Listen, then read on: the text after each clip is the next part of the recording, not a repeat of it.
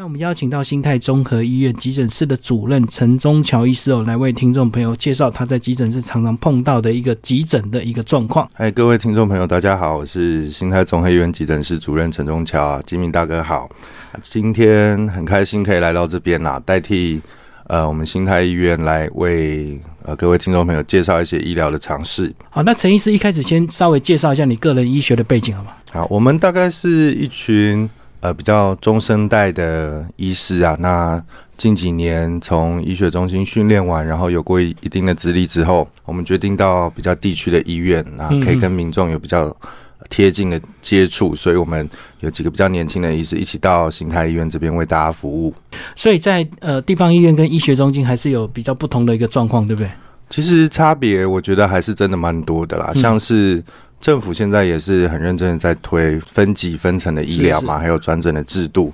那其实民众到地区医院啊，跟民众到诊所、到区域医院还有医学中心，其实呃能够得到的医疗照护，当然层级有差。嗯，那在地区医院，我觉得可以跟民众有更多的时间去了解他，有更多的时间听民众讲话。其实。在情绪上面，还有相处上面，都不会像医学中心那么紧绷，我觉得蛮好的。所以你的症状如果不是紧急或严重到非要到医学中心，反而在地方的医疗院会得到更好的照顾，而且会跟医生有更好的一个互动，至少在看诊时间也会比较长，对不对？吉明大哥说的一点都没错。啊，那接下来我们就来介绍一些急诊室你常常碰到的一些急诊，大概有哪一些？嗯，我想大概每一个急诊都差不多，大概民众最常来的第一个就是肚子痛。嗯，因为肚子痛这件事情很难忍嘛，大家都知道，可能去吃东西啊，吃完回家不舒服，开始吐啊、拉啊，真的是很难受。所以很多民众可能肚子不舒服就会来急诊，这是我们最常见的，就是急性腹痛这个主题。其实很多的肚子痛，大家来，很多民众都很可爱啦，就是一来就看到就说：“哎，医生医生，我肠胃炎。”那我也觉得很很可爱，就是哎，其实你都知道你你自己肠胃炎，都自己先诊断，对，应该不带只有肠胃炎吧？所以带着诊断来见我们，那我们也觉得很可爱，因为其实，在急诊室确实肠胃炎占了很大宗啊，但是肠胃炎其实我们急诊医师都不太怕，因为说实在话，吐一吐啊，拉拉休息。呃，一两天，其实肠胃炎大概就会慢慢好了。嗯，所以我们急诊医师其实担心的是藏在肠胃炎之后的那些疾病，比方说，就我们的系统来说，有很多不同的器官系统嘛，有呼吸系统，有心脏血管系统，有肠胃道系统，还有其他的神经系统啊、内分泌系统等等。其实任何系统出问题都有可能会造成肚子不舒服的状况，所以我们通常会透过问诊跟检查来抓出这些比较特别的疾病。好，那刚刚你讲到这个呃，我们有很多系统，那不是只有这个肠胃系统呃有问题才会肚子痛，那也有很多系统会造成肚子痛。那整个这个肚子痛的这个呃情形大概有哪一些？如果不是像你讲的这个肠胃炎，那可能还有哪一些？我们大概在诊断呃肚子痛的状况上面，我们会把肚子分成几个区域。简单来说，就是上腹、那肚脐周围、下腹，还有右侧的右上、右下，以及左侧的左上、左下。嗯，其实大概去区分这些区域，我们医师心中想到的疾病都会不太一样。比方说，举我们最喜欢看的右下，那就我们最担心的就是盲肠炎啦。这也是一般民众其实第二场出现的诊断，就是来跟我说：“哎，医师医师，我肠胃炎会不会变成盲肠炎？”这样，嗯，那其实民众担心的东西也是我们最担心的东西。所以你大概去急诊，很多医师都会一直压你的右下腹，死压不放，看你痛不痛。右下其实最常见的、最急性腹痛常见的担心的疾病就是急性盲肠炎。那在右上的部分呢，我们有肝胆的系统，所以如果是痛在右上的地方，我们会担心是不是胆道出了问题。肝脏其实真的是比较沉默的器官啦，肝脏出问题的时候，其实不太容易痛，大部分会用其他的状况来表现。所以右上腹痛，我们会担心，比方说胆道发炎啊、胆结石这些状况。那在上腹的部分就是胃嘛，还有肠子。那胃的后面又藏了一个胰脏。胰脏可能大家平常跟他比较不熟悉，不过胰脏发炎起来的时候，我看到病人真的是痛到冒冷汗，抱着肚子，看起来真的是要人命。那胰脏发炎大部分会跟喝酒有关，可能跟胆结石有关，也可能会跟胆固醇过高有关，三酸甘油脂这些。痛起来，会比胃痛还要严重，会整个弥漫的上腹痛，那也是我们需要抽血检查。好，那刚讲了三个部位哦，那我们先来问一下这个关于这个右下的部分呢。刚刚这个呃陈医师讲，大概可能是盲肠炎。我们盲肠的刻板印象是盲肠没有什么用，所以盲肠炎就是把盲肠割掉这样子，就是常常会有人割盲肠。呃，对，嗯其实盲肠目前确实在生理上面它的作用并不大，但是也有一部分的研究显示它可能会跟一些血糖控制有关呐、嗯，那目前的标准做法，大部分还是开刀切除为主。对，那开刀又有分成传统的开刀方式，还有目前比较流行的腹腔镜，也就是你身上开完刀之后，其实不会留下太多的疤痕。哦，就三孔这样子。对对对，没错。没错。那呃，也有一部分的趋势是可以暂时先住院打抗生素治疗。不过，抗生素治疗虽然是可以治好，但盲肠本身还在，所以它的复发几率其实也是相对高。嗯，所以有一部分的病人如果比较害怕开刀的话，那我们也是可以先住院打抗生素。嗯打完之后，如果有复发的情形，我们再考虑是不是要开刀。所以他可以先观察，不用急着马上切除就对。嗯，就是像刚刚讲的，先打抗生素观察，然后等他第二次再发作，就一定要切就对。对，不过第一次打抗生素是还是要打满疗程啦，要打到确实不发炎嗯，才可以回家。这样，那你过去有没有遇到这个不想开刀，或者是他觉得身体发肤受之父母，他这个任何一个器官都不能切除？其实比较少。哦，对，因为目前我觉得很好玩的是，因为台湾的医疗保险很发达啦，所以盲肠很值钱。哦哦对，哦，所以所以大家其实有些人考量不一样。开刀的时候都，有的人讲一讲，反正觉得哎、不错不错，开个嗯盲肠好像还不错。那其实呢，除了切盲肠，另外刚刚讲到是右上部分，那右上部分就是呃，刚刚讲的可能是急性胆囊炎，就是有胆结石，好像遇到这个状况也是开刀切除，对不对？好像这个胆囊如果发炎的话，胆囊发炎的话，我们可以分成有结石跟没有结石的状况。那一般大部分常见的还是有结石的状况。对那结石又可以分成单纯性的发作，因为结石如果在胆囊里面，它会像一把刀一样在里头刮。有嗯，时候刮的时候，大部分病人描述的痛都是右上痛，然后会痛到右边的肩胛骨。嗯嗯，那大部分会在凌晨的时候发作，痛起来也是非常非常的痛。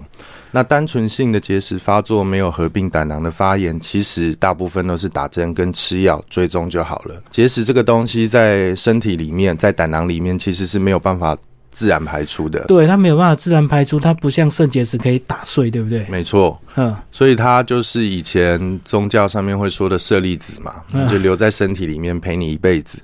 但它如果没有造成其他的发炎症状，其实是可以不用处理它，但是它不会消除，它只会越来越大，对不对？越结越大这样子。它不会消失。嗯对嗯嗯，那如果有一天真的是呃造成胆囊发炎了，那没办法，我们不得不处理它，或者是有一部分的民众胆结石、腹痛太常发作了，他觉得影响到他的生活，那这时候我们可以选择开刀。那开刀就是把胆囊切除。不过这应该还是跟年纪跟饮食习惯有关系，对。反正就是你年纪越长的话，理论上一定会有一定比例的结石，就对了。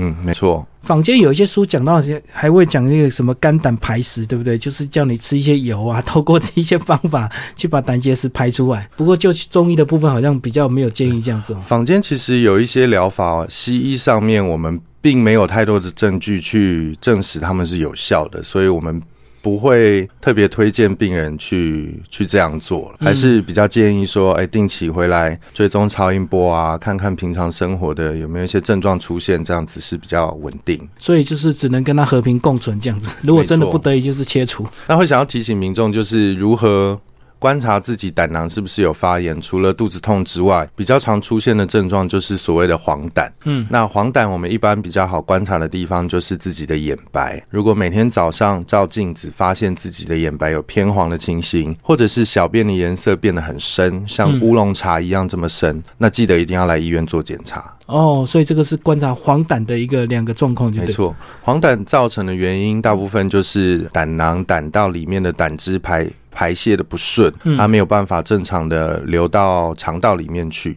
那大部分就会跟胆结石阻塞有关，所以这个情况一定要来医院检查。好，那我们刚刚讲的第三个部分呢，就是呃左上腹部，左上腹部可能就是急性跟慢性的胰脏炎。其实我以前呢也得过胰脏炎哦，慢性胰脏炎居然住了三个月，然后才终于把胆囊切除之后，才慢慢这个指数才降下来。胰脏炎真的是很折磨人，对，而且痛起来应该真的很痛吧？我看对啊，而且那个我在我那时候同时间有些人住院也是急性胰脏炎，他是喝酒，可是他进食之后呢，这个十几天就降下来。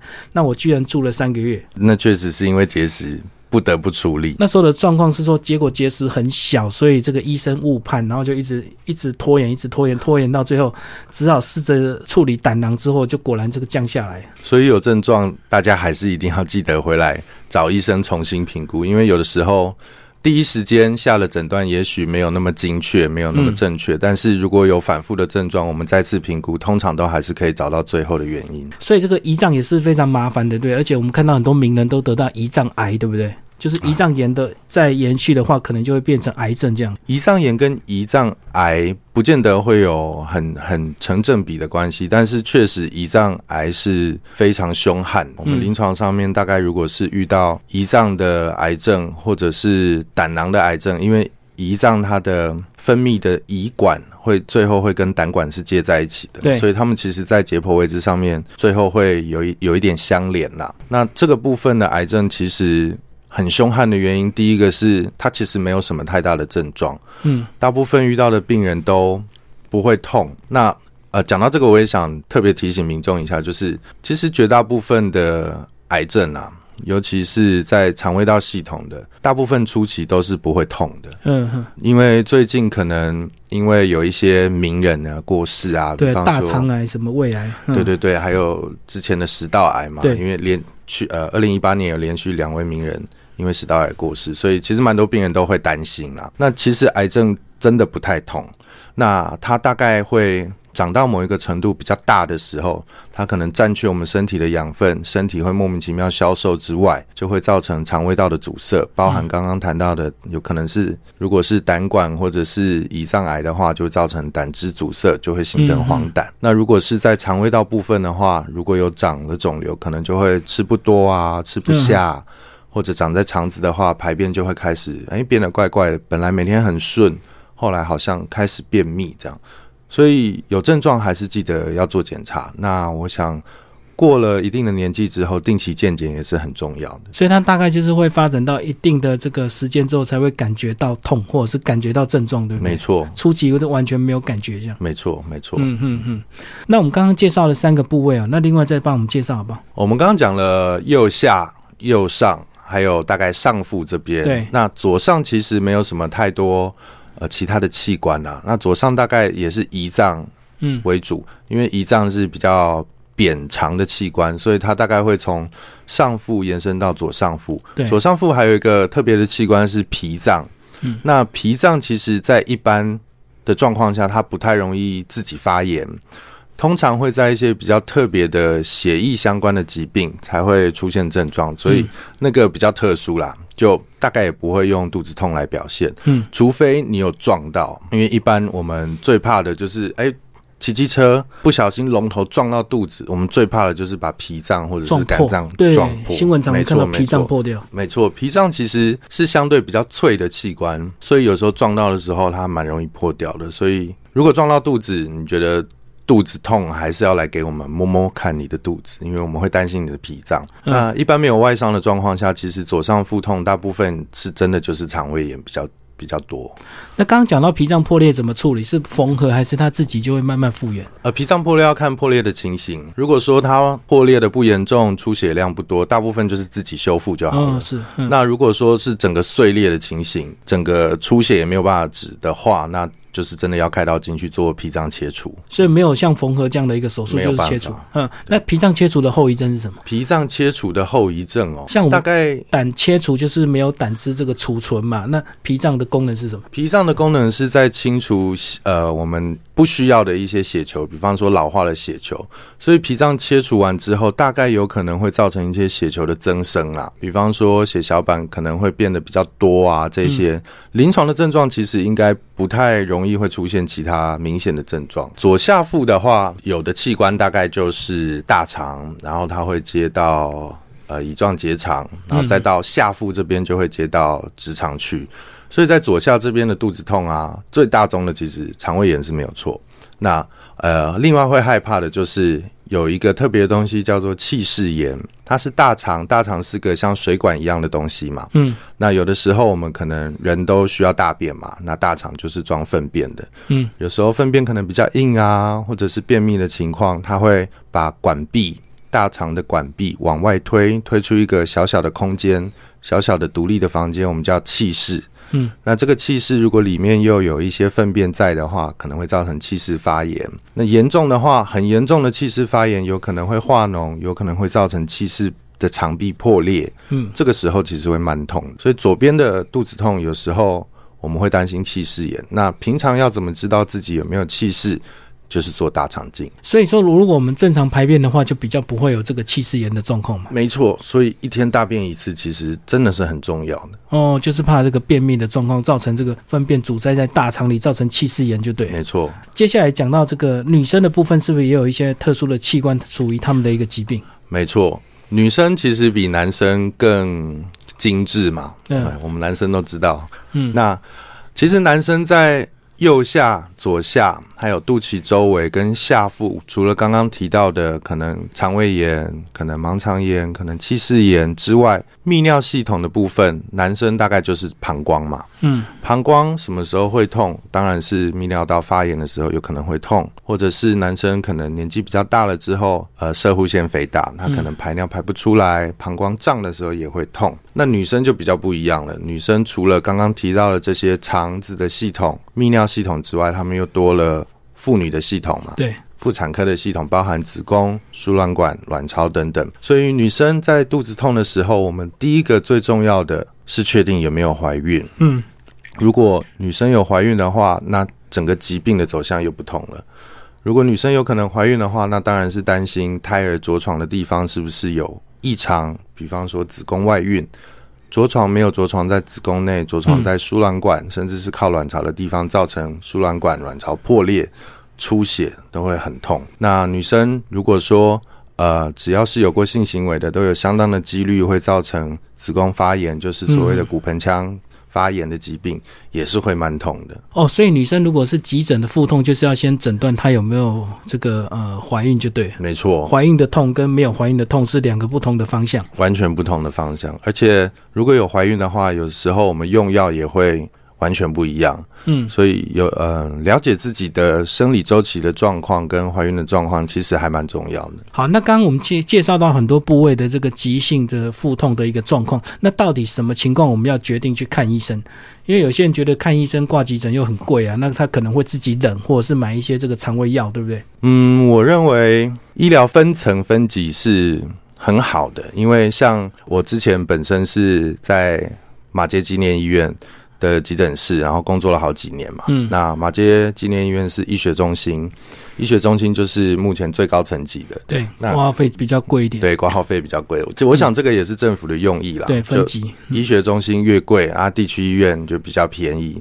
像我现在到新泰医院这边，急诊室跟呃马街急诊的状况就会相差非常多。嗯嗯嗯，那其实民众如果一般的肚子痛，可是没有太严重的症状，比方说是类似休克的情形，或者是很喘啊、很晕啊、冒冷汗啊这些状况，到医学中心大概都会等待的比较久了。是，是因为其实大家也知道，在急诊有时候不是先挂先赢，是我们是看疾病的严重度。对越严重，它优先处理就对。没错，所以如果是觉得不舒服，其实我觉得到地区医院的急诊室是很好的，因为我们可以比较快的处理。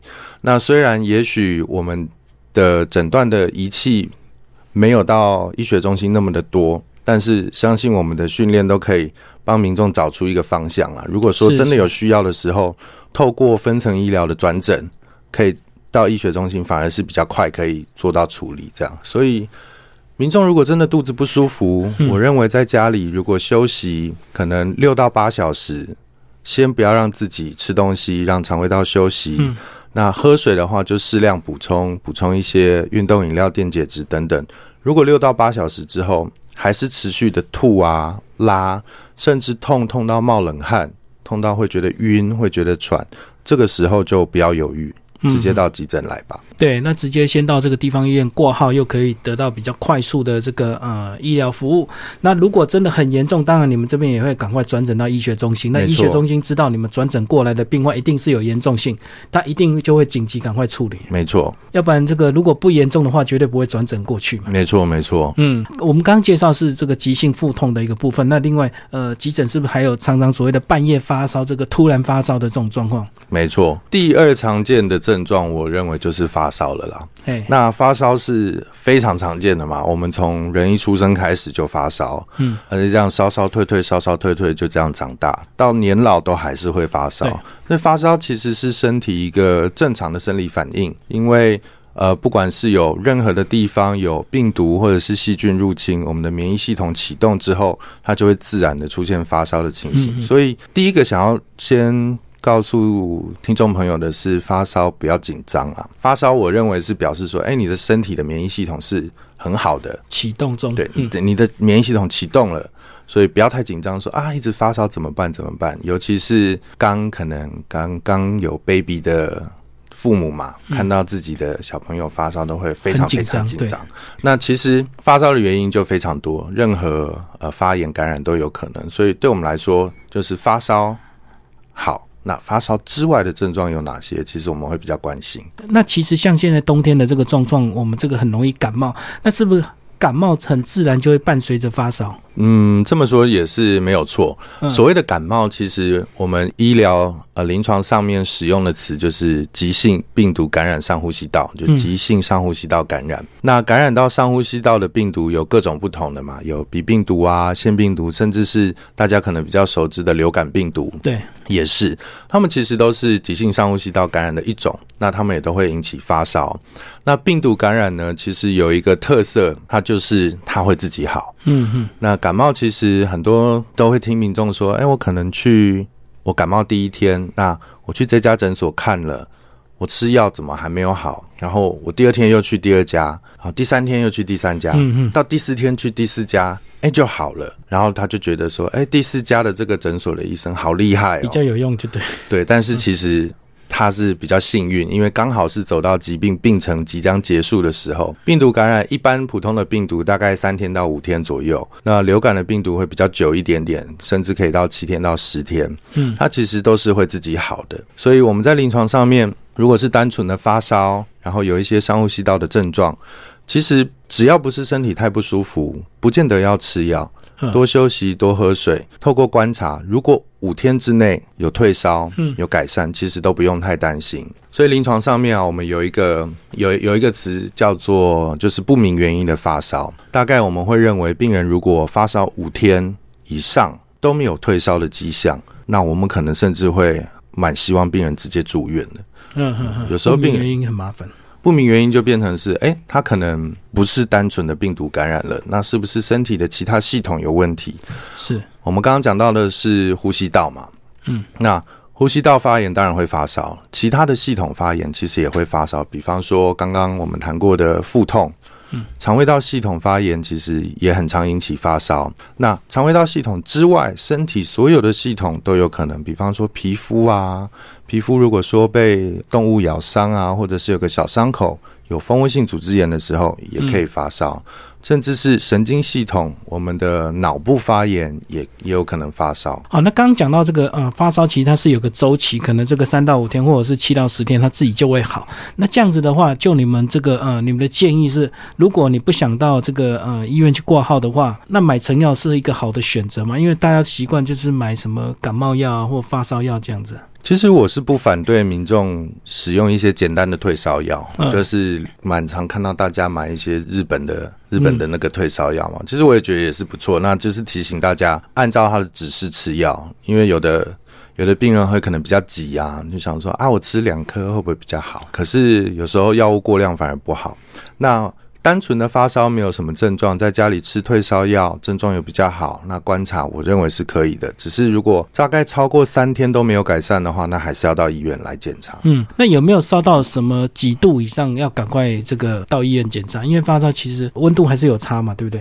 其实就成人来说。温度跟严重度不一定是成正比。哦，是这样子。那温度可能反而会让我们在临床上面，因为有不同的病毒跟细菌感染，它有可能释放的毒素会不太一样。